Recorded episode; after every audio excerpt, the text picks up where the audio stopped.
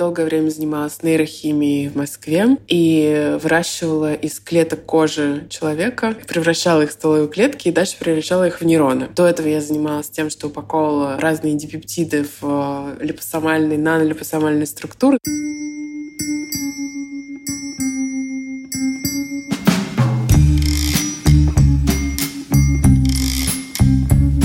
Всем привет, это Лев Пикалев и подкаст «Новый рынок». Подкаст про людей, которые уехали и вышли на новый рынок в новой стране. Первый сезон я делаю про предпринимателей, потому что я сам предприниматель, и с 23 года я начал искать клиентов по миру и переделывать свою студию подкастерская под международный рынок.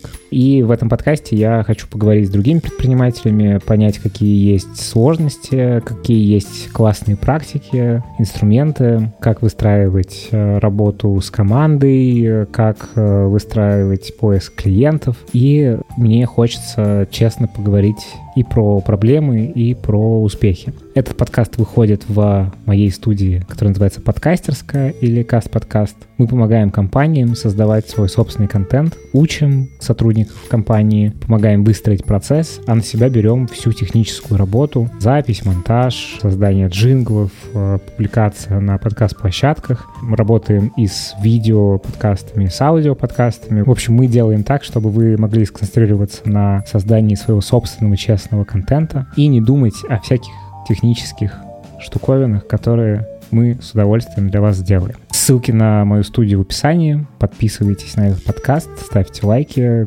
пишите отзывы и вступайте в телеграм-канал, который называется «Новый рынок», где будут анонсы новых подкастов э, и будут иногда появляться какие-то истории по мотивам уже вышедших эпизодов. Спасибо большое, что слушаете этот подкаст.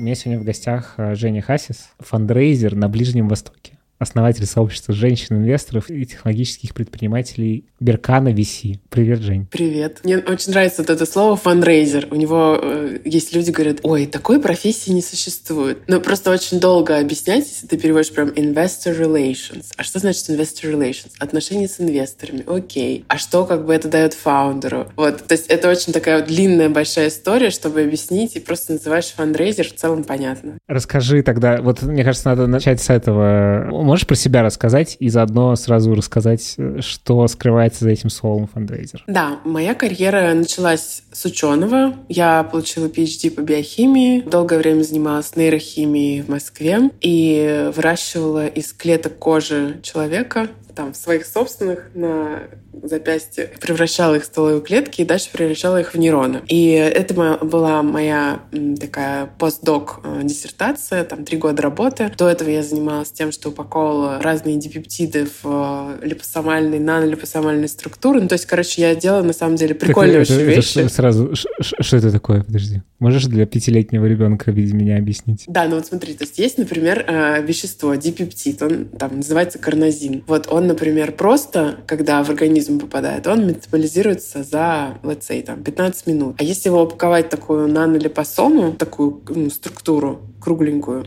uh-huh. а он э, дольше как бы в организме путешествует, и медленнее разваливается, и одной и той же дозы от этого карнозина его достаточно для того, чтобы у тебя, в общем, организм как бы им подпитывался, условно говоря, там, в течение суток. Эффект дольше. А на что он влияет? Зачем это что нужно? У него есть разные э, как бы способы его использования. Например, во время э, stroke, да, когда у человека там, например, ишемический инсульт или еще какой-то, то есть он э, действительно прям визуально уменьшает последствия этого инсульта. Mm-hmm. Ого. Да. Ну, Блин, есть, это мощно. Это мощно. И на самом деле его использовали совершенно в разных тоже каких-то областях применений, но в целом это всегда, когда есть какой-то окислительный стресс на нервную ткань. Вот он там где-то свои свойства восстановления максимально ярко применяет. Вот. И на этом да. я защитила диссертацию. После этого я работала со стволовыми клетками. Мне это тоже очень нравилось. Это были прям супер новые методы, но... Ты в России работала или, или где ты работала? Проект был разбросан на четыре лаборатории в Москве, но для того, чтобы работать вообще в целом в науке и в России в том числе, нужно было выезжать, например, на какие-то конференции. Мы там мышей получали из Японии, нанолипосом мы получали из Германии. Я поездила на кучу разных конференций, выступала с докладами в Словакии, в э, Италии, в Англии, э, в Японии в самой вот тоже, Э, в каких-то там еще странах, э, не помню. То есть вот мои первые путешествия, они были такие бизнес-ориенted, но вот там в науке. Клево. А как получилось так, что ты э, ушла из науки? Или ты не ушла из науки? Ты вообще чем сейчас занимаешься? Я вообще человек, который несколько раз поменял карьеру. Да, то есть это была сначала была наука, а потом было предпринимательство, потом сейчас вот это investor relations, еще было карьерное консультирование, то есть параллельно какие-то слои внутри слоев. И плюс еще я занималась танцами профессионально пять лет. Вот, и я в каждой вот в этой штуке, мне кажется, занимала какую-то определенную нишу, выстраивала свой бренд и снимала просто все сливки. То есть, условно говоря, там в танцах, например, я путешествовала в разных танцевальные лагеря, занималась профессионально с топовыми хореографами мира. Я знаю всех людей, которые ставят хореографию Бейонсе, Леди Гаги, там, Мадонне, я с ними занималась там в Лос-Анджелесе, в Чехии, в Италии, в Японии в тоже и так далее. Вот. И в тот момент, когда я там начала со своим коллективом получать какие-то уже звезды в групповых соревнованиях, я поняла, что мне это мешает делать мою диссертацию. Я как бы эту карьеру просто прервала на корню вообще решением в один день. Точно так же я рассталась с карьерой ученого в тот момент, когда я поняла, что я хочу делать бизнес. Триггером послужило то, что мне на самом деле просто не хватало денег. У меня было 100 тысяч рублей в месяц. Это мой максимальный оклад. Причем э, это было удивительно. Это вот сколько люди в науке получают, на самом деле. Это вот такие, как бы... Причем, да. я так понимаю, что ты... ну, год. У тебя хороший был уровень. У меня был уровень больше, чем у начальницы моей лаборатории. Она получала 74 тысячи рублей. То есть это было так, потому что я работала по гранту. То есть мне доплачивали с гранта. То есть основная зарплата у меня была, конечно же, меньше, чем у нее, но у нее не было доплат по гранту, поэтому как... Вот. Я понимаю, что это мой максимальный уровень, а я, например, очень хочу путешествовать делать. Я хочу увидеть какие-то другие страны, я хочу какой-то там... А, ну и плюс, на самом деле, параллельно с э, наукой я же занималась как раз танцами, я преподавала танцы, и я за выходные зарабатывала столько, сколько за весь месяц науки. И я понимала, что это в какой-то момент должно закончиться. И закончилось это так, что я решила организовать хакатоны для ученых и предпринимателей. И идея была такая, что это должен быть какой-то обмен опытом. То есть вот есть ученые, у которых есть крутые идеи, наукоемкие, есть бизнес, у которых которых есть деньги, которые понимают, как продавать, и вот их как-то надо объединить. И я решила сделать серию нейрохакатонов, и мне в этом помог Ковский Вышка институт, Высшая школа экономики. Вот мы сделали с ними первый, потом я сделала второй с Фондом развития интернет-инициатив, потом я такая, эгегей, а хочу поехать в Иннополис. Иннополис классный, звучит классно, и что-то такое там инновационное делать. Я поехала в Иннополис, мэр Иннополиса тоже поддержал эту идею, дал нам каких-то денег тоже. Вот. И потом мы поехали в Питер, и, в общем, как бы все дальше закрутилось. То есть вот, условно говоря, конец 2016 2017 это начинает превращаться в бизнес. И я заключаю первую сделку с фондами, которые видят вот в моей деятельности то, что я собираю early stage команды, которые создают искусственный интеллект потому что нейробиологи и нейроученые, они в итоге на моих хакатонах делали два типа вещей. Либо нейросети, либо нейроинтерфейсы. И вот мы взяли из этого всего нейросети и решили как бы в отдельное направление, в отдельный бизнес это преобразовать.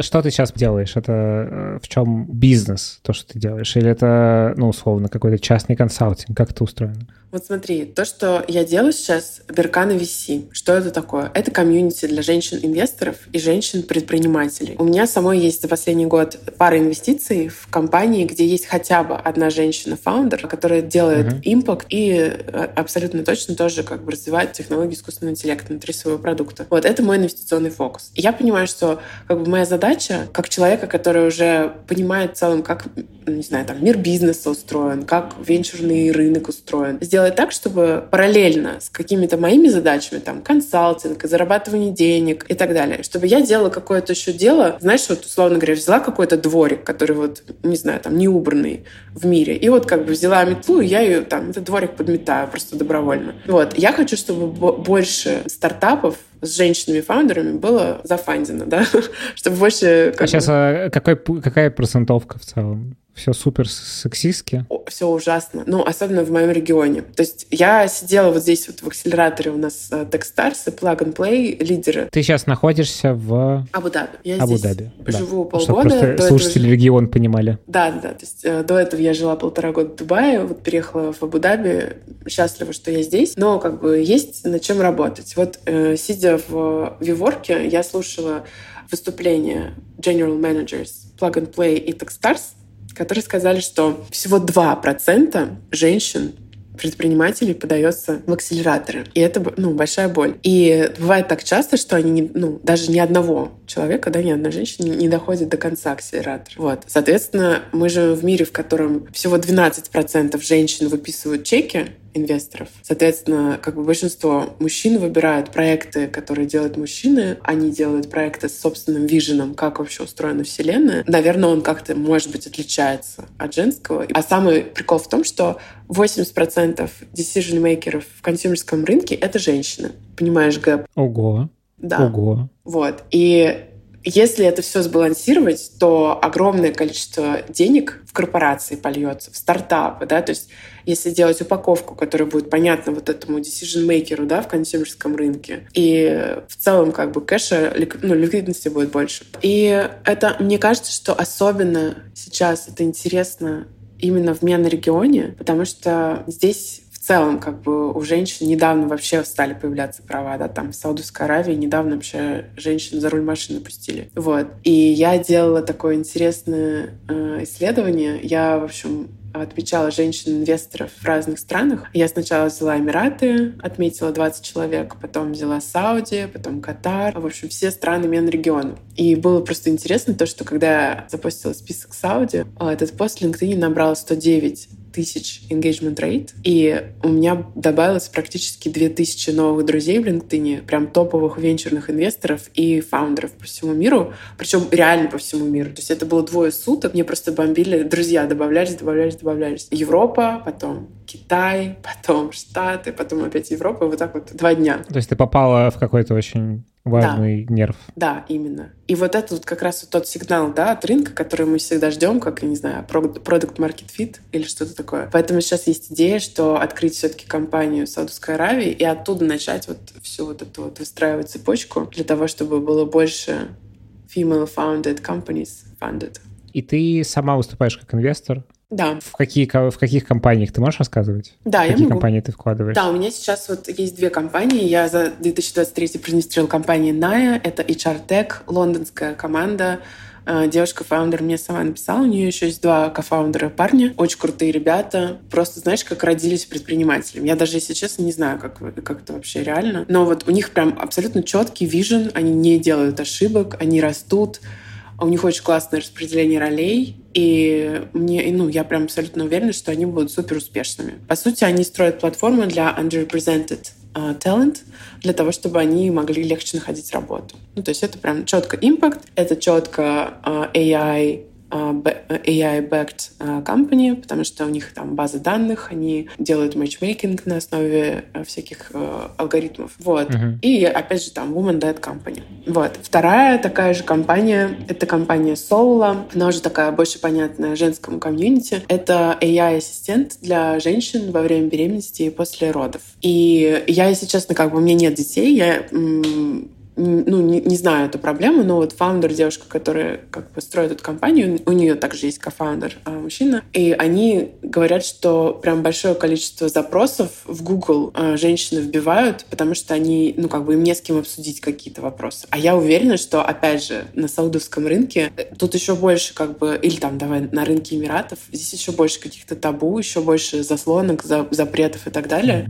И я уверена, что здесь еще лучше это зайдет, если вообще как бы этот стартап не запретит запретят здесь, потому что все-таки разговаривать с искусственным интеллектом может, знаешь, не в каждой стране понравится. Вот, это тоже mm-hmm. early stage, тоже Impact, тоже Woman-led и вот AI-backed company. И я хочу эти компании подрастить и дальше уже как-то соединить с фондами, которые здесь есть, которых я знаю. И фонды уже хотят, конечно же, чтобы была выручка и прочее, но если, например, они будут видеть метрики, вот, условно говоря, я положила чек на такой-то стадии, вот так, такие-то были метрики, через полгода, вот смотрите, такие метрики, то... А, то есть ты как бы на своих деньгах ты еще показываешь, в смысле, да, что вот смотрите... такая идея, это да. не что-то эфемерное, а вот оно. Да, и сейчас вот еще парочка компаний ко мне пришли, на которые я тоже смотрю, тоже жду, пока они готовы будут принимать деньги. Это будет э, одна саудовская компания, и я хочу еще какую-нибудь э, глобальную, пока еще не выбрала. Вот, то есть мне надо как минимум пять таких кейсов, где я вот положила деньги, еще пригласила ангелов, сделала синдикат, э, показала такой traction за полгода, и дальше я хочу уже идти в сторону фонда. А фонд как раз будет брать за основу вот это мое комьюнити Berkana VC, в котором движ, ивенты. А что значит сделать синдикат? Потому что я очень далек от терминологии этих. А, вот, знаешь, кстати, есть... Э, что-то вчера разговаривала с э, одним э, клубом ангелов, они говорят, ну, это так часто, что вот инвестор, он делает синдикат, а потом он делает там VC, а я думаю, а для меня это вообще одно. Вот ты человек, ты инвестируешь деньги в технологическую компанию. Ты инвестируешь либо один, либо ты инвестируешь, вот мы там с тобой, Лев, например, вместе скинулись по десяточке, и через какую-то структуру, которая называется, например, SPV, закинули деньги в стартап. То есть, чтобы не два физика были, да, там нас обоих проверяли там паспорта, а вот мы закинули через эту структуру, а дальше, когда, например, инвестор следующего раунда пришел и купил вот эту долю, нам автоматически система посчитала, сколько мы заработали и закинула на наши обратные счета. Либо там третий вариант, мы уже, например, сделали какой-то маленький фонд, а это юридическая структура, ну, по сути, на самом деле, та же как бы SPV, но только более в усложненном виде. Больше согласований, там дольше лицензии занимают, там счета год э, открывают, ну, в разных регионах по-разному, конечно, в зависимости от цвета паспорта. Вот. Э, ну, суть одна. То есть ты увидишь компанию, ты хочешь проинвестировать, ты хочешь зарабатывать вместе с ними. Вот. Синдикат — это просто когда несколько людей. А с точки зрения... Можешь как-то описать вот этот бизнес, то, что ну, сообщество Berkana VC, как это устроено? В общем, как вообще... Это монетизируемая история? Или, или да, нет? это или пока что вопрос. Смотри, мы запустились в конце ноября, и у нас был один ивент, не в конце ноября, по-моему, в начале ноября.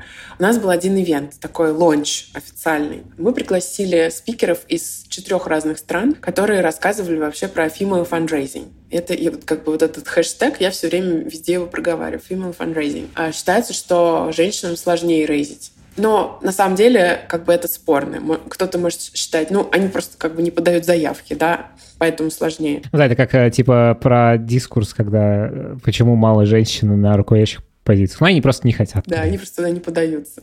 Да. Тут вопрос в том, почему они не подаются, да, потому что, может быть, там больше требований к ним предъявляют или, ну, то есть... Э, не, ну там еще как бы есть более, насколько я понимаю, суть этой проблемы, что это настолько все свои жизни пронизывает э, история с неравенством, что, ну, как бы у тебя и в образование такой же порог входа, э, зарплатные потолки тоже другие, кто бы что ни говорил. Вот, в общем, да. Да, это сложная тема. Мне на самом деле самой сложно про нее говорить, но э, как бы я вот считаю, что даже оторвано там от э, теории феминизма или теории психологии женщин и так далее. Вот просто вот я беру вот одну вот эту вот вещь, female fundraising, и я э, помогаю женщинам привлекать инвестиции. И я как бы об этом везде говорю. Вот мы на мероприятии как раз говорили об этом. Я пригласила GP 500 стартов, очень известная женщина в Саудовской Аравии, Амаль Дахан. Дальше я пригласила managing partner Э, Techstars из Парижа, Рафаэль, она была спикером. Я пригласила девушку-фаундера своей компании портфельной Ная, это Холли из Лондона, и пригласила еще одного американского GP, у которого 20 миллионов долларовый венчурный фонд, который аллоцирован тоже под uh, female-led companies. Вот. И вот мы как бы вчетвером пятером вместе разговаривали на эту тему. Они рассказывали про свой жизненный путь, какие проблемы. В целом, как вообще рейзить. Вот Холли, например, рассказывала, как она рейзила. У нее есть там своя технология, они превратили fundraising в краудфандинг вообще. И им там люди, как раз они открыли вот эту SPV-структуру, и друзья просто закидывали им по 500 баксов там туда. Вот. И так, ну, просто комьюнити поддержала сам стартап. И вот это было первое мероприятие к вопросу о, о том, как это монетизируется. Мы думали, что мы готовы запустить а, такую акселерационную программу для девчонок-фаундеров. И у нас такая была воронка хорошая в целом. Э, там 200 человек пришло на мероприятие, была очень хорошая активность. По-моему, 16 человек действительно прям после мероприятия подали заявку на этот акселератор. Мы со всеми с ними поговорили. Но в итоге никто не захотел платить деньги. Заплатила одна девочка. Мы ей сделали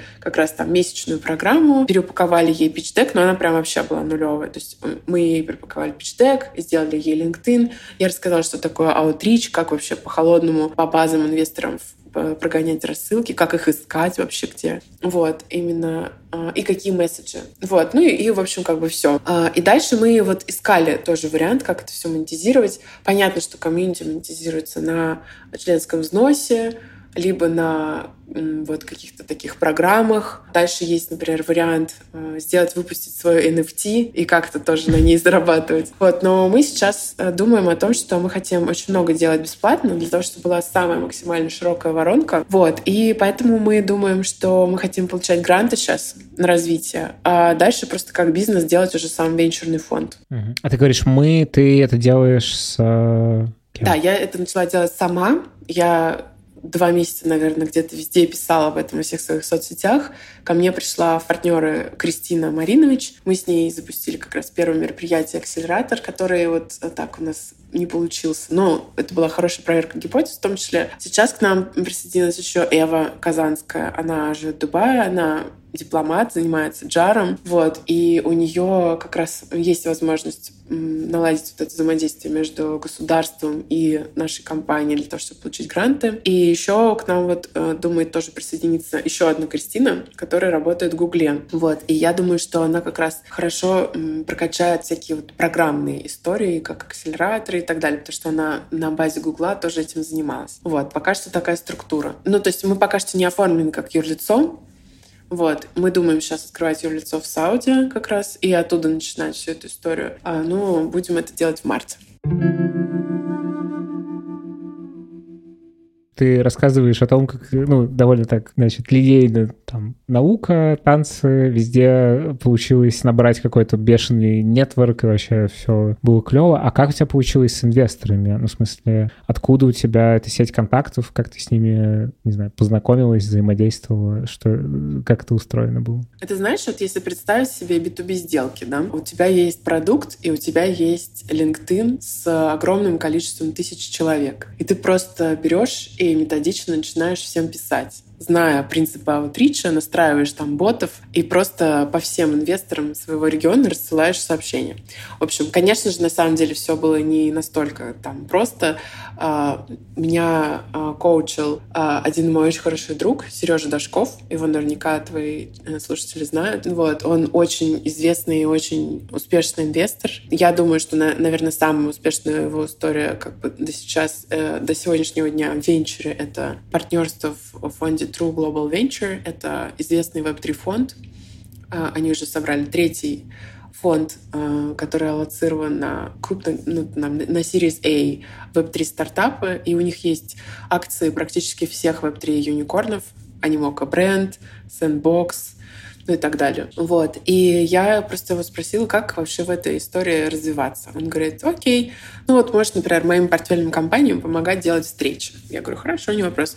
Я сделала аутрич по большому количеству инвесторов в Эмиратах, просто с ними сделала звонки, мы придумали легенду, которая была реальным, на самом деле, как бы фактом, что вот я приехала только что из Штатов, я ищу друзей, и хочу понять, как рынок устроен. И 60% людей откликались и ставили со мной встречи. А я вела себе такую excel и записывала их инвестиционный фокус. Какой регион они инвестируют, какие чеки, какие компании они любят, где должно быть юрлицо зарегистрировано, какие у них там red flags, green lights и так далее. И вот как бы всю эту crm дальше я начала уже использовать. То есть ты как бы ты их прям это все досконально спрашивала, да. такая глубинное интервью такое. Да, да, да. Ну, буквально там 15-20 минут, но в целом у меня uh-huh. такая база собралась. Вот. И целый год я вот этим занималась, просто ставила встречи его компаниям. А потом на следующий год я, в общем, ушла в свободное плавание. Это был как раз 2023. И за 2023 я помогла привлечь порядка 10 миллионов долларов, чуть больше даже. То есть э, работу же делаешь разную для фаундера, да, там где-то, например, и pitch делаешь, и где-то LinkedIn, где-то с ним тренируешь пич, нанимаешь им как, каких-то еще там тренеров по английскому, вот, где-то знакомишь, где-то подсказываешь там, а какие сделки э, на самом деле этот инвестор любит, а какие у него триггеры, а что нужно говорить во время питча, а что нет, а где нужно поднажать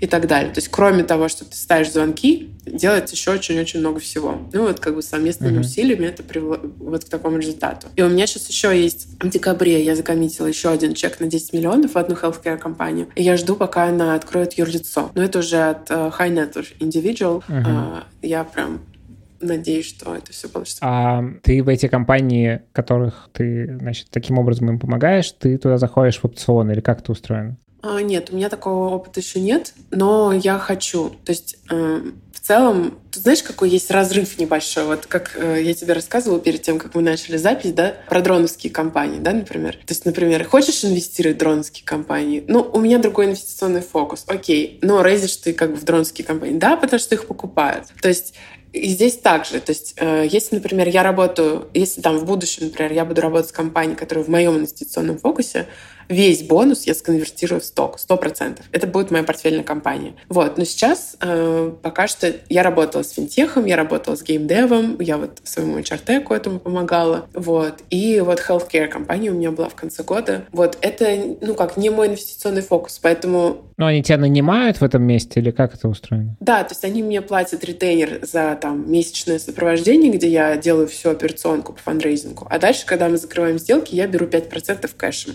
Можешь можешь как-то рассказать ну, from scratch вот эту часть твоей истории, как у тебя эти связи нарастились, как э, вот с чего ты начинал, потому что ты сейчас упомянул, там, у тебя есть там LinkedIn на много тысяч человек, э, но, видимо, он не всегда был на много тысяч человек, а ты с чего-то начинал, вот можешь как-то вот в этом месте подсветить, потому что, мне кажется, это супер полезная информация для тех, кто нас слушает. Да, на самом деле самое основное — это таргеты. То есть если есть крутые компании, которые продавать, то можно вырастить карьеру investor relations. Без этого невозможно. Ровно поэтому я как раз начинала вот как раз с венчурного фонда Дашкова, помогала его компаниям сетапить сделки. То есть если у меня есть кому сетапить сделки, то я пошла сетапить звонки, да, то есть то я запустила аутрич на своем LinkedIn, набираю какое-то количество новой аудитории, взаимодействию со старой, прихожу на конференции, могу пичить этот стартап, рассказывать про него каким-то инвесторам, набирать какие-то новые контакты. Эти люди меня, например, отправляют к другим и так далее. Моя CRM растет. Дальше у меня появляется уже какой-то кейс или какой-то, не знаю, курьезный случай, я этот случай описываю в LinkedIn. Это привлекает еще какое-то количество стартапов и еще какое-то количество инвесторов. И так это все закручивается. То есть, например, момент, если у меня не будет, например, сейчас каких-то компаний, сделок, да, то это момент, в который мое комьюнити останавливается в росте и мне нечем поделиться в плане контента. Вот, то есть все начинается с стартапа. А так, как бы, источники разные. Во-первых, это, естественно, LinkedIn, во-вторых, это имейлы, в-третьих, это местные конференции. Дальше, например, здесь вот в Hub 71, где я сижу, а, в Виворке, есть э, какое-то количество офисов, фондов. С ними общаешься. Вот у нас там по понедельникам в 10 утра завтрак для всех members. Все туда приходят, общаются, спрашиваешь, ой, а можешь познакомить? А кто вот у нас сейчас там в дроны инвестирует в регионе? О, вот там эти, прикольно познакомим, вот, и так далее. И плюс еще эти фонды периодически выгружают мне свои какие-то внутренние базы данных, таблицы с именами людей, которые коинвестируют в какие-то э, э, индустрии. И вот все это ты как бы приземляешь на Pipe Drive, на какую-то CRM-ку, там, в колонку лиды и дальше ведешь по пайплайну, как обычно B2B сделка. Угу. Ну, а если еще для самых маленьких Э, по поводу LinkedIn, то, что говорит, настраиваешь Outreach, там тыры-пыры, поехали. А, а можешь вот сюда углубиться вообще, как это делается? Что, ну... Да, это на самом деле очень интересный вопрос, потому что я, я когда переехала в Штаты, это было в 2020 году в начале, еще тогда занималась рекрутментом, у меня был рекрутинговый бизнес, и во время пандемии видела, что многие люди, которые потеряли работу, не могли ее найти, потому что у них не упакована страница, не упаковано резюме. Я прям пошла на курсы американские по поводу продвижения личного бренда и научилась, и дальше начала как бы помогать нашим э, кандидатам, которые через рекрутинговое агентство проходили, и просто делать, знаешь, такое карьерное консультирование. И в итоге в какой-то момент это превратилось чуть ли не в какой-то отдельный самостоятельный бизнес, потому что я переупаковала LinkedIn всему э, C-левелу, там, э, СНГшному. По сути, у тебя есть как бы архитектура твоего личного бренда. То есть что ты себя представляешь, да? Вот, например, поговорим про меня я сейчас там в роли investor relations. То есть у меня есть там мой технологический бэкграунд, есть вот там сейчас то, что я хочу, да, и что-то про там мою личность про мою personality, что я там, не знаю, у меня хорошее чувство юмора, или я, у меня есть какая-то моя миссия, что я хочу вот э, сделать э, как-то мир более сбалансированным, да. Вот, все вот это, все эти месседжи мы перекладываем на страницу LinkedIn, начиная с... То есть такой value proposition ты как бы в этом месте Да. Всегда. То есть как лендинг обычно, да, вот ты продукт какой-то кладешь на лендинг, ты какой-то фирменный стиль ему приобретаешь, ну, как бы придумываешь, да, какие-то месседжи, какие-то хэштеги, правильно упаковываешь био. Есть люди, которые не, вообще ничего не пишут в био. Или пишут от третьего лица. Или пишут огромную вообще простыню, которую никто вообще не читает никогда. Надо там три коротких месседжа. Вот моя карьера, хайлайты. Вот я сейчас хочу то-то, то-то. И вот там люблю кошек и собак там и хайкать. Ну, что знаешь, типа такого. Вот. Обязательно блок фичер упаковать. То есть какие-то статьи, э, ну, какие-то вот э, такие вещи, которые раскрывают тебя как профессионала, чтобы люди тебе доверяли. Записать короткое видео, видео пич себя, что ты делаешь, чтобы люди понимали, что это тоже страница не бота, а человека. Получить рекомендации, правильно сформировать job experience, прописать свои какие-то accomplishments, а не просто процессные действия, которые э, были на работе. И дальше все это еще э, как бы снажать большим количеством контента, потому что люди приходят на страницу для того, чтобы эти люди превратились из людей, там, не знаю, из ботов, да, с каких-то, а в конкретно твою там целевую базу клиентов или там друзей, work-related friends, нужно постоянно доносить до них какой-то контент. И э, наращивать аудиторию можно с помощью контента. Я верю в это больше всего. То есть хороший контент, он реально лучше всего притягивает самую целевую аудиторию. Ты прям сто процентов это подтвердишь. Вот. А еще есть разные инструменты. Я, например, рекламу не пользуюсь, потому что она дорогая в LinkedIn.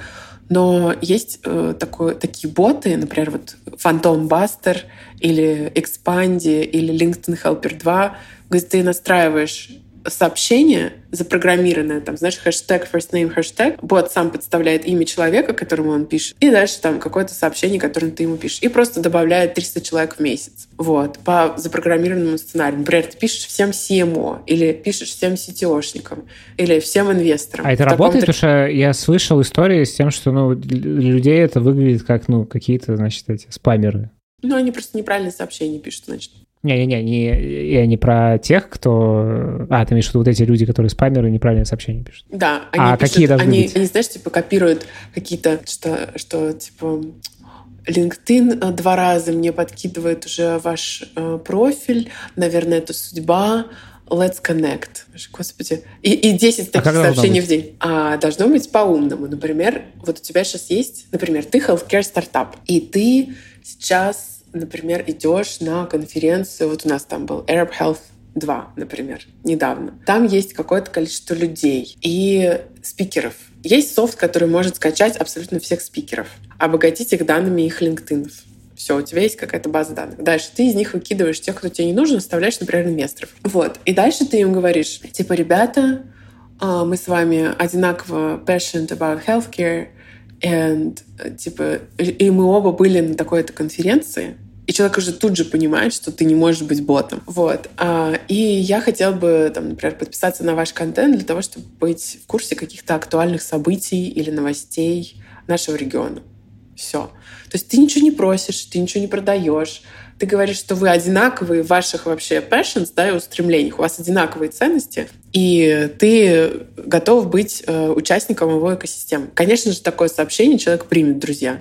Вот, а дальше уже следующее, уже можно вызывать на звонок или что-то предлагать, или делиться какой-то статьей. Но все время понимаешь, что на той стороне человек живой, а не просто какой-то sales-бот. Про LinkedIn. Вот э, ты можешь как-то, ну, по верхам рассказать, типа, а, прям по, по пунктам такой ликбез а, в этом месте? Вот представим, что есть человек, у которого, типа, ничего нет никакого, значит, LinkedIn, он слышал, что, или она слышала, что, значит, э, надо туда идти, чтобы каким-то образом решать свои бизнесовые задачи. Сейчас не говорим про найм, а вот именно про фаундеров, не знаю, людей, которые этим занимаются. С чего начать? Там буквально, ну, как понять, какой ты персонаж, условно, там, ну, очертить свою вот эту а, контентную идентичность. А, и вот дальше какие пункты, вот как бы ты посоветовал? Понятно, что не супер залезая в, в глубину, но какие-то вот, ну, типа чекпоинты, которые нужно пройти тому, кто хочет начать с LinkedIn взаимодействовать. Смотри, у меня есть такая табличка, которую я обычно даю своим клиентам, которые приходят вот на такую LinkedIn переупаковку. Она состоит из контента на 30 дней. То есть у тебя 5 недель по 5 дней. ну там примерно. Я предлагаю вот понедельник, вторник, среда писать посты, четверг, пятница делать нетворкинг днями. И там мы раскладываем как раз вот архитектуру бренда. То есть по понедельникам, например, если ты C-level, то ты рассказываешь про какие-то бизнесовые вещи. Например, у тебя там процесс, не знаю, привлечения инвестиций, или ты нанимаешь людей, или ты их там увольняешь, или ты э, шеришь какую-то аналитику рынка и так далее. То есть чтобы люди понимали, что у тебя есть такой бизнесовый helicopter view, и ты вот им делишься по понедельникам. Понедельники — это самые активные дни в LinkedIn, и вот люди очень хорошо воспринимают эти посты. Дальше по вторникам я предлагаю обычно делать core-экспертизу. То есть, например, если у тебя какой-нибудь healthcare стартап, ты рассказываешь про вообще индустрию здравоохранения, про то, какие стартапы есть, какие есть там пороги входа, и про то, какие факапы там можно сделать именно healthcare, почему именно healthcare, ну и так далее. То есть очень много каких-то моментов про это. Или, например, ты делаешь просто AI-продукт, то ты можешь рассказывать про базы данных, про ты, например, AI-разработчик C-level. Вот ты можешь рассказывать про какую-нибудь базу данных, э, там, SQL, да, или там, ну, какие-то вот суперспецифические вещи. А как prediction модель построить? А как вот ты, например, там, а, на, на Kaggle состязание можешь помочь выиграть и так далее. Какие-то вот такие нюансы. По средам я предлагаю делать такой Pride, э, Pride день. Это рассказывать про то, вот я была там на такой-то конференции, или я выиграла такую-то награду. Вот там я, например, там с Ричардом Брэнсоном сфотографировалась, или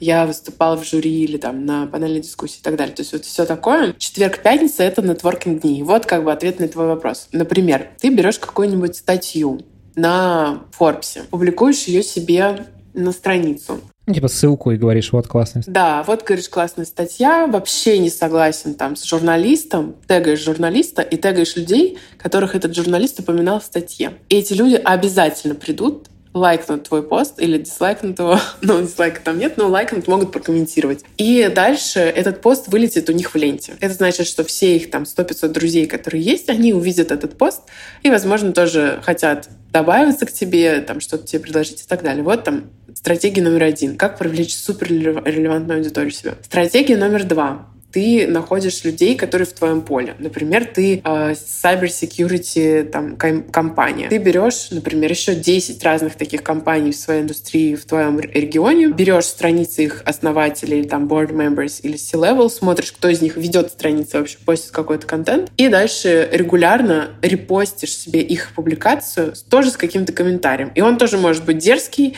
или может быть, наоборот, супер лояльный и так далее. Ты либо триггеришь, либо соглашаешься, и это тоже тоже привлекает внимание, это тоже дает тебе трафик. Это тоже дает тебе лайки, дает количество переходов и так далее. Это вот как бы хорошие, два очень хороших способа. Но изначально, конечно же, если прям вообще вообще с нуля, то есть вот такие способы лучше, когда у тебя хотя бы там 300 друзей есть. А изначально э, я бы просто лучше всего накручивала ботами, отправляла бы какие-нибудь милые сообщения по, по целевой аудитории и просто накручивала бы людей. Естественно, не стала бы на это тратить время вручную. А почему? Вот зачем бот ботами? Типа ну, эффективнее, а что? Ну, просто ты делаешь абсолютно ту же самую работу, которую делают боты. Вот давай, вот твой алгоритм, как ты вручную делаешь? Я хочу, например, добавить всех SEO-компаний в, там, в Менрегион. Я захожу в поиск, я пишу Chief Executive Officer, нажимаю на кнопку People, мне выпадает количество людей, я выбираю, например, Абу-Даби, выпадает там 20 тысяч человек, я просто сижу и жму Connect, Connect, Connect, Connect и отправляю им какое-то сообщение. Зачем это делать, если это а первое самое... сообщение обязательно, ты как считаешь? Потому что мне многие говорят, что, ну, может быть, даже лучше без первого сообщения, а потом уже человеку писать, потому что, типа... Ну, если первое сообщение плохое, хуже.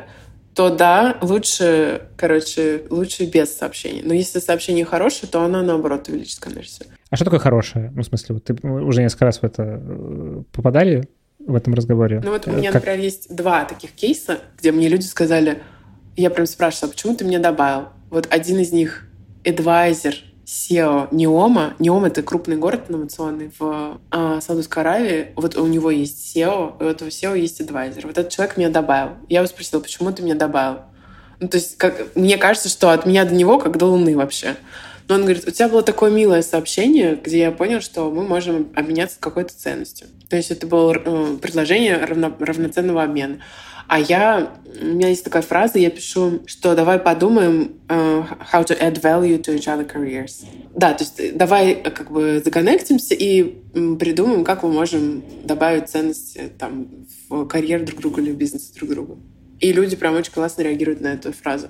И второе то же самое был CTO Халифа Фанд здесь у нас в Эмиратах. А, тоже, ну, c парень, который очень мне вообще помог с, с пониманием того, как вообще работает экосистема, познакомился с людьми. Тоже я его спросила, почему. Он говорит, ну, потому что все впаривают, а ты предложила какое-то партнерство, я поняла, что вот мы сможем с тобой поработать. Угу. А как быстро этими ботами накручиваются? И там, может быть, есть какие-то, э, не знаю, которыми лучше не пользоваться? Получишь какой-нибудь теневой бан. Такой же, наверное, есть на LinkedIn? Вот, я, кстати, часто про это слышу, но э, я не верю про этот теневой бан. Я вообще не, не наталкивалась на это ни разу. Я пользуюсь Phantom Buster, потому что у него очень понятный интерфейс. То есть, знаешь, есть люди такой back-end guy, есть front-end guy. Вот я front-end guy. Мне нужно, чтобы было три кнопки, и все запускалось само. Есть люди, которые любят там поковыряться, что-то там настроить. Вот если вот, вот такое, то это лучше... Как он называется еще раз? Фантом? Фантом Бастер. Бастер через Ю. Да, это французская компания, и он на самом деле очень много крутых вещей делает. То есть если скачать людей из конференции, всех спикеров он это делает. Обогатить данными он это тоже делает. Дальше запустить цепочку аутрича он это тоже делает. Вот. Или,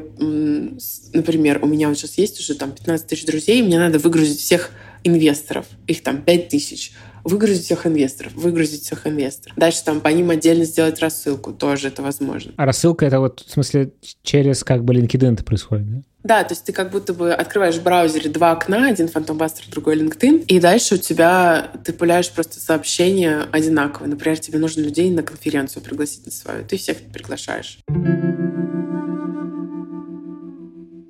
Я еще хотел тебя спросить про то, в чем я вообще ни хрена не понимаю, только как-то чуть-чуть дверку приоткрываю в этот мир. Интересно про венчур в принципе, типа, что сейчас в тренде, во что вкладываются, как повысить шансы на то, что вложились в твой стартап. Ну, в общем, какие-то такие штуки, которые ты видишь сейчас на венчурном рынке. Там кто-то говорит, что сейчас деньги слишком дорогие стали, и вообще все хуже стало там с райзингом. Да, сейчас реально стало хуже. А, где-то, наверное, год назад все стало хуже, поэтому моя профессия сейчас раскрывается, знаешь, как цветок. Вот. Вообще люди, у которых есть какие-то коннекты, которые реально могут при принести деньги, они сейчас прям супер сильно в цене. То, что я вижу, что летом, например, вообще никто не рейзил equity раунды. Все рейзили сейфами, потому что никто не хочет делать down раунд. То есть, условно говоря, ты там пару лет э, назад Можешь рейзил для по... идиота да. объяснить, что да, все да, это да. значит? Да, то есть, например, ты рейзил по оценке 900 э, миллионов, а сейчас твоя оценка как будто бы 600. И это просто, ну, большая вообще история.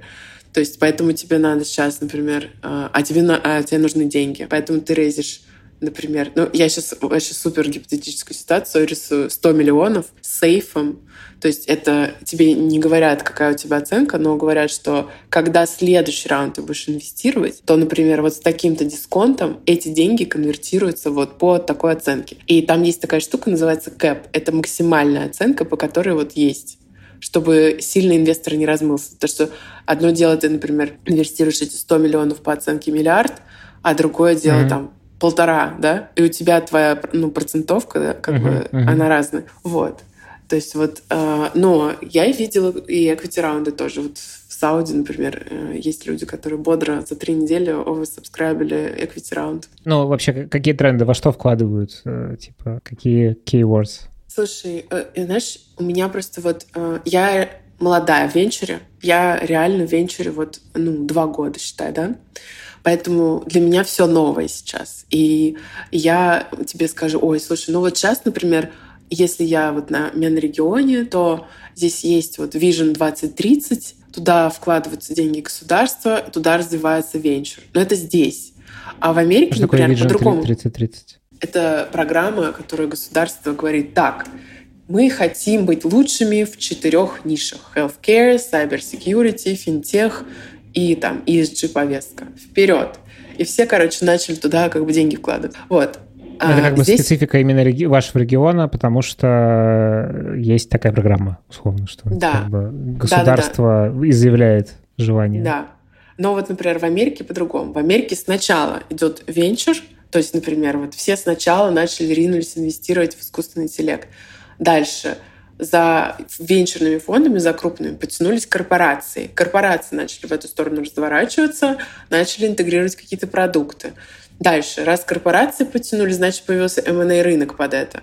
Значит, акселераторы, инкубаторы начали разворачиваться и тоже делать продукты под это и какие-то стартапы просто там из космоса, которые там не проходили эту программу, но они вот тоже решили делать продукт. И вот как бы вся экосистема подтянулась в эту сторону. Я, если честно, сейчас не очень сильно слежу за американским рынком, не очень хорошо понимаю, как, э, что там, какие там тренды, вот, но очевидно по-прежнему искусственный интеллект, очевидно там quantum computing, это то, что в венчуре, очевидно longevity и всякая что генетика. Это, э, способы увели- увеличения длительности жизни э, при mm, как okay. бы должном качестве жизни, при высоком качестве. Еще какие-то есть э, сейчас тренды, связанные с венчуром, которые ты видишь? Это не как тренд, а просто вот напишу, э, запишу, э, вернее, здесь из того, что я увидела. Вот я недавно была на ужине фонда True Global Ventures. Э, я уже рассказывала про этот фонд, э, и в контексте того, что Сергей Дашков, э, партнер этого фонда, чем вообще меня удивила эта история? Я такую историю вижу в первый раз. Хотя я училась в американском акселераторе для людей, которые организуют свои собственные венчурные фонды. Там как бы есть ну, определенные стандарты, как ты это делаешь. Что ты менеджер, у тебя 1% собственного капитала на счете, дальше там 99% ты привлекаешь капитал инвестора. Вот, максимум 2%. И дальше распределение 2,20. Это значит, что ты 2% берешь менеджмент фи, то есть 2% из, ну, например, у тебя там фонд 10 миллионов, 2% тратишь на себя, на свою зарплату и на зарплату команды, и 20% ты берешь кэри. То есть в тот момент, когда ты выходишь из всех компаний, у тебя вот получается какая-то прибыль, 20% этих денег ты берешь себе, все остальное ты распределяешь обратно по LP. Вот. В этом фонде они сделали по-другому. Они практически 30% положили собственных денег, и остальные 70% денег инвесторов. Ну, там в первом фонде у них было 25, сейчас уже даже, уже даже 35 процентов собственных денег. И это как бы удивительная вещь. Вот. И насколько я знаю, что это единственный фонд, который реально вернул деньги своим LP за последние пять лет. Вот из всех, кого я знаю. И интересно тоже, как они, во что они инвестируют. То есть вот я смотрю, большинство людей инвестируют в продукты. То есть что-то физич- физическое. Да. Ну или даже пусть это будет приложение, да, например. Какое-то приложение, какая-то доставка, там еще что-то. Эти ребята инвестируют в финтех-инструменты на разных рынках. То есть Например, есть платформа такая Launchpad, на которой запускаются маленькие Web3 приложения, который выпускает свой токен. Вот я, например, там Женя Хасис, у меня есть какой-то бренд, но я там, у меня нет абсолютно бренда Web3. Ну, например, если я запустила свой токен на платформе, эта платформа помогла мне упаковать мой профессиональный бренд и сделать так, чтобы мой токен, например, был там, стоил 1 доллар, стал 100 долларов. Это финтех-инструмент. То есть они работают над упаковкой, которая приводит к увеличению твоей капитализации как компании. И это, мне кажется, прям супер крутая история. То, что этот фонд именно, ищет именно финтехи, то есть он ищет людей, которые умеют делать деньги в разных нишах и вкладывают свои деньги в этих людей. И я просто слышала питчи этих стартапов. Ну, условно, они там взяли 5 миллионов долларов в прошлом году, они потратили всего миллион, у них осталось, или там 2 миллиона, у них еще осталось 3 миллиона на следующий там год-полтора. Они сейчас не рейзят, у них есть выручка. И вот такого уровня зрелости компании, это прям редкость, мне кажется в основном как бы американская история — это растить valuation, не обращать внимания на выручку, особенно если это какая-то типа история. Ну, в, в американском рынке понятно. Но здесь, например, э, в обратную сторону все скатывается. То есть Тут очень мало пресид фондов, поэтому все хотят сразу же видеть выручку. А как ты можешь сразу видеть выручку? Ты же не вот, сервисная да, это, компания. Кстати, то, что я слышу довольно часто. Э, такое замкнутый да. круг в этом месте. Да. Ну вот, кстати, на саудовском рынке это решается так, что э, у тебя есть гранты. То есть, если ты попадаешь в акселератор, ты получаешь там небольшие деньги, дальше ты получаешь гранты на R&D, и вот это все тебе приводит в состояние, что у тебя есть законченный прототип, и ты его начинаешь продавать, у тебя появляется первая выручка, ты идешь в фонды. Но это как бы без господдержки не... Да, но там, знаешь, это... господдержка, она нормальная, то есть она прям... Ну да, да, да, да, да. Да, там люди не стесняются, когда их поддержит государство, это наоборот круто, потому что государство очень как-то смарт подходит к этой поддержке и не портит бизнес, а наоборот поддерживает. У меня, наверное, тебе такой завершающий вопрос с учетом того, что ты вот сейчас находишься в своем регионе. Можешь какие-то культурные особенности подсветить вообще? В чем разница, как ты ее видишь, э, если сравнивать, не знаю, там, России, в которой ты довольно много времени проработала? И, в общем, какие ты видишь отличия? Слушай, ну, я, если честно, давно уже не была в России, и я работала только там на заре своей бизнесовой карьеры. Мне, например, проще даже сравнить, например, с Америкой. Что Давай вот, да. А, да, Америка, она прям супер такая шустрая, подорванная, как я говорю. То есть у тебя там, э, не знаю, миллион, сто пятьсот каких-то звонков, которые какие-то конвертируются сделки, какие-то нет. То есть очень много работы на количество для того, чтобы получить качество. И принцип такой, что мы с тобой сначала поработаем, а потом как бы поймем вообще, интересно нам с тобой общаться как с человеком, да, и дальше уже угу. начнем дружить. Здесь наоборот. Это на скорость влияет, я так понимаю. Ну, то есть, в смысле, да, что очень быстро. Долго. Э, ты очень быстро можешь отработать э, любую, короче, гипотезу в своем бизнесе и понять вообще, взлетит, не ну, взлетит. Ты про Америку Но... сейчас говоришь, в смысле, что да. в Америке ты можешь так сделать. Да, да, да. да. А медленно и... в своем регионе, что... Вот. А с другой стороны, в Америке у тебя там круг друзей меньше набирается. Ты в основном там с work-related people общаешься. Здесь другая история. А, у меня просто, знаешь, был кейс недавно очень смешной. Ко мне как раз прилетел один из кофаундеров вот компании, в которой я проинвестировала. И он говорит, Женя, давай встретимся в 9-9.30 а, в Роузвуд, а, ну, в отеле, в лобби, и, там, в кафе. Я говорю, давай. И я прихожу в 9.30, а он мне пишет сообщение. Ты где?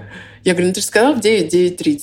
Он говорит, ну, я имела в виду с 9 до 9.30. Угу. А я говорю, а, понятно. А я в 9.30 вышла из дома, понимаешь? Потому что у нас как бы все медленно в целом. У нас нет такого, чтобы кто-то мне поставил физическую встречу на полчаса. Но это нереально. Я, мне даже в голову это не пришло. Вот, то есть это вот разница менталитетов. Здесь все медленно, реально. Но до, до тех пор, пока ты не находишь нужного человека. Вот это прям, знаешь, такое важное открытие для человека, который, например, сюда приезжает, что нужно найти человека, который возьмет ответственность за решение твоего вопроса. Если как бы ты его не находишь, что тебя просто по кругу гоняют, и ты можешь бесконечное количество времени потратить на решение своего вопроса. До того момента, когда найдется один человек, который скажет, я знаю, как его решать, и он просто для тебя это разрулит. В Сауде еще больше какие-то правила, еще больше клановость, какие-то там семьи, какие-то у них там вот, значит, э, ты заходишь, э, не знаю, например, ты э, хочешь делать большой бизнес там, застройщиками, например тебя приглашают в дом в какой-то момент. Там вот есть маджалис, тебе нужно там, а там, например, 10 человек. Тебе нужно справа налево пройти каждому, пожать руку, потом сесть на свое место. Ты знаешь какие-то такие вещи, и ты думаешь, заходишь и вот так вот глаза, и думаешь, боже, а что делать? И, и, и тебе кто-то на ухо подсказывает, ты та-та-та-та. Такие, окей. Вот, то есть э, мне на самом деле очень нравится изучать какие-то разные такие традиции, культурные особенности. До того момента, как мне предложили поесть рис руками, я поняла, что нет, это чересчур. Здесь вот. ты шагнешь через... Да. А насколько, как ты думаешь, возможно во всем этом чувствовать себя своим в итоге? Или это все-таки все равно немножечко такая тема со стороны? Ты знаешь, это очень хороший вопрос, потому что вот в Абу-Даби я чувствую себя своей. Ну, я здесь знаю уже людей, я понимаю, как с ними общаться, я понимаю, что от них ждать в целом. Я понимаю, что если я пишу сообщение в почту, мне никто не отвечает, мне просто надо физически доехать до офиса, без приглашения, открыть дверь, сказать, ну что? И скажет, а язык? Ой-ой, извини. Ну, а язык что? Здесь все английский знают, на английском разговаривают. Здесь даже, не, ну, скажи... понятно, но в смысле все равно же это довольно большой шифт э, культурный. Вообще нет. Ну, тут вот, э, например, в Hub 71 или в Виворке сидят четыре араба рядом со мной разговаривают, и они разговаривают на английском. Наоборот, у меня, например, проблема выучить арабский, потому что мне вообще не с кем его практиковать. А ты в хочешь среде в итоге? Я хочу, да, мне интересно. Мне кажется, что это профилактика болезни Альцгеймера. Это правда языки учить кайф. А, да, а в Сауде все разговаривают на арабском, наоборот. И вот я там пока правил не знаю, и я периодически оказываюсь в ситуациях, когда мне некомфортно. И я пытаюсь понять, а что мне сейчас сделать? Сказать, ребята, я ем так, как моя мама меня с папой научила, да, вилкой и ложкой, там, ножом. И как бы сразу же отстроить эту границу, что это вы, а я там чужая. Или, знаешь, там, как бы немножко там выйти за рамки собственного комфорта и подыграть им, но непонятно пока зачем. Ну, то есть я, ну, у меня периодически бывают такие какие-то и ситуации. Что ты выбираешь в итоге? Я выбираю пока не отсвечивать. смысле, не попадать в такие ситуации, ты имеешь в? Я выбираю играть, знаешь, по правилам. То есть я, например, вот у меня на прошлой неделе была встреча как раз э, в доме э, саудита, там было 9 мужчин и 2 девчонки. Я пришла туда закрытая полностью, да, то есть у меня был там пиджак, руки были закрыты, платье было в пол и так далее. Потому что я знаю, что как бы в общем вот так. А девчонки пришли местные, они пришли с голыми плечами. Я очень сильно удивилась. Ну, то есть они, видимо, знают, что им уже так можно. А я играю по общим правилам пока что. Вот. Угу. Поэтому я пока, да. Слушай, а тебя в этом месте, с учетом того, что ты довольно, ну, как бы сильно сконцентрирована на, ну, на женщинах-фаундерах, на, значит, вот этой части, тебя от этого бомбит или нет? Ну, в смысле, что ты почему-то должна приходить э, думать о том, чтобы закрытые плечи были. Какого черта? Меня бомбит, когда я иду в таких, э, типа, шортах с закрытыми коленками по улице, и мужчины свистят мне в спину. Меня очень сильно бомбит. Вот. А, ну и то чтобы... есть ты в этом месте выбираешь, чтобы, ну, не да, травмироваться. чтобы не провоцировать э, диких людей, которые пока что ну, не в состоянии жить по европейским правилам. Блин, жесть какая. И это, подожди, а это как бы, ну, обычная ситуация, если ты там значит, в, шортах, значит, будет свистеть кто-то. Да, мне говорят, а, а зачем ты без забая ходишь? Я говорю, ребят, а почему? Ну, да, и поэтому, знаешь, там, я, я помню, что я в самолете летела, в самолете из Рияда в Дубай. Я летела в Саудия Air, я зашла в рейс, у меня был э, такой кожаный, кожаная куртка была и топ под ней. Я зашла в самолет, и, знаешь, вот физически такая, фу, думаю, слава богу. Короче, скинула просто этот пиджак и села. И у меня как бы часть живота голая, ну, короткий топ и джинсы. И подлетает э, официант и говорит, ну не официант, э, как это, бортпроводник. Угу. Да, и он говорит, ты должна срочно одеться. Я говорю, блин, я уже не в Рияде. Он говорит, ты на пропорте, который принадлежит Сауди Аравии. Здесь правило, что женщины должны как бы закрывать себя. Я такая, окей, вас понял.